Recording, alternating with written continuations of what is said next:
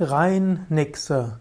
Rheinnixe ist die Bezeichnung für ein Wasserwesen am Rhein. Der Rhein ist ein wunderschöner Fluss und gerade am Mittelrhein, also zwischen Bingen und Koblenz, gibt es jede Menge Sagen und Mythen um Nixen und Rheinwesen. Es gibt zum Beispiel die Lorelei und die Lorelei ist auch eine Rheinnixe, also eine Nixe am Rhein. Rhein, eine Nixe wird oft dargestellt als ein Frauenwesen mit Fischschwanz und wunderschönen Haaren. Die Lorelei hat besonders lange blonde Haare, aber es soll auch ganz anderes farbige Nixen geben. Rheinnixe ist auch die Bezeichnung für ein Schiff, die auch als Rheinnixe bezeichnet wird.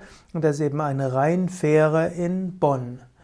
Wenn du am Rhein bist und dort dich einstimmst und ein bisschen die romantische Schwingung auf dich wirken lässt, wirst du vielleicht eine Fülle auch von Feinstoffwesen spüren.